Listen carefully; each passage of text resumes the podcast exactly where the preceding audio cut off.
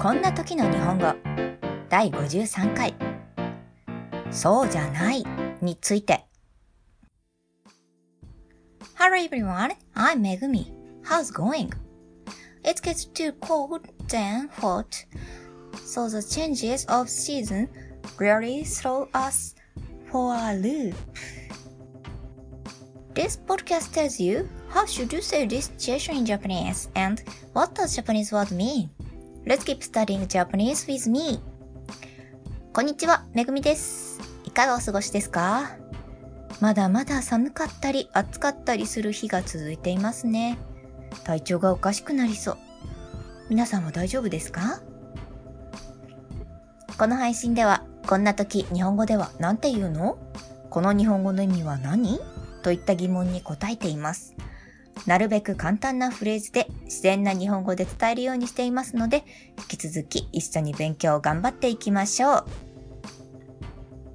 第53回目は、そうじゃないという表現を見てみましょう。この表現は簡単に言うと、いわゆる反語。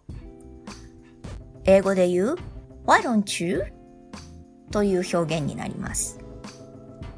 ただ、アクセントや前後の文章によっては、ただの肯定文として使われる場合もあり、少しだけ厄介な表現です。ある程度の規則性はありますので、それを説明してみます。まず前提として、ないを省いた形である、そうじゃんは肯定文。そうじゃねは肯定してほしい時に使う疑問文でほぼ100%合っています。次に今回の本題であるそうじゃないについて。これは否定文の時もあるので注意が必要です。話す時はわかりやすいんですが、否定文のニュアンスの場合はアクセントがなに来るので目安としてください。ただもちろん文章だと全く同じ形なので文脈から読み取るしかありません。大変難しいと思うのですが、難しいと言っているだけでは意味がありません。なので説明ができない文章は都度確認するとして、このポッドキャストではアクセントに重きを置いて説明してみます。例文は猫じゃないです。一つ目。特にアクセントを置かない言い方。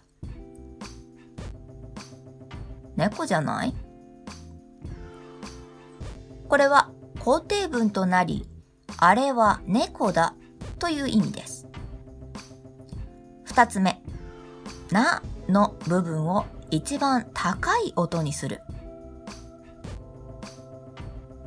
猫じゃない。こう言うと否定文となります。意味は、あれは猫ではありませんです。そして三つ目。疑問文風の読み方で最後を一番高い音にします。猫じゃない？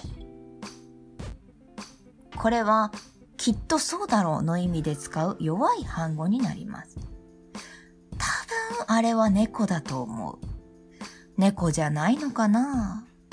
いや、猫のはずだ。などという意味になります。少し読み方を変えるだけで、この通り3つの意味に捉えられる不思議な言葉。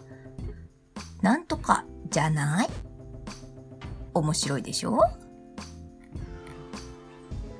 ちなみにこの表現、きっとそのはずだの意味のなんとかではないかという言葉がどんどん短くされた結果、なんとかじゃないとか、なんとかじゃんという表現になったんだと言われています。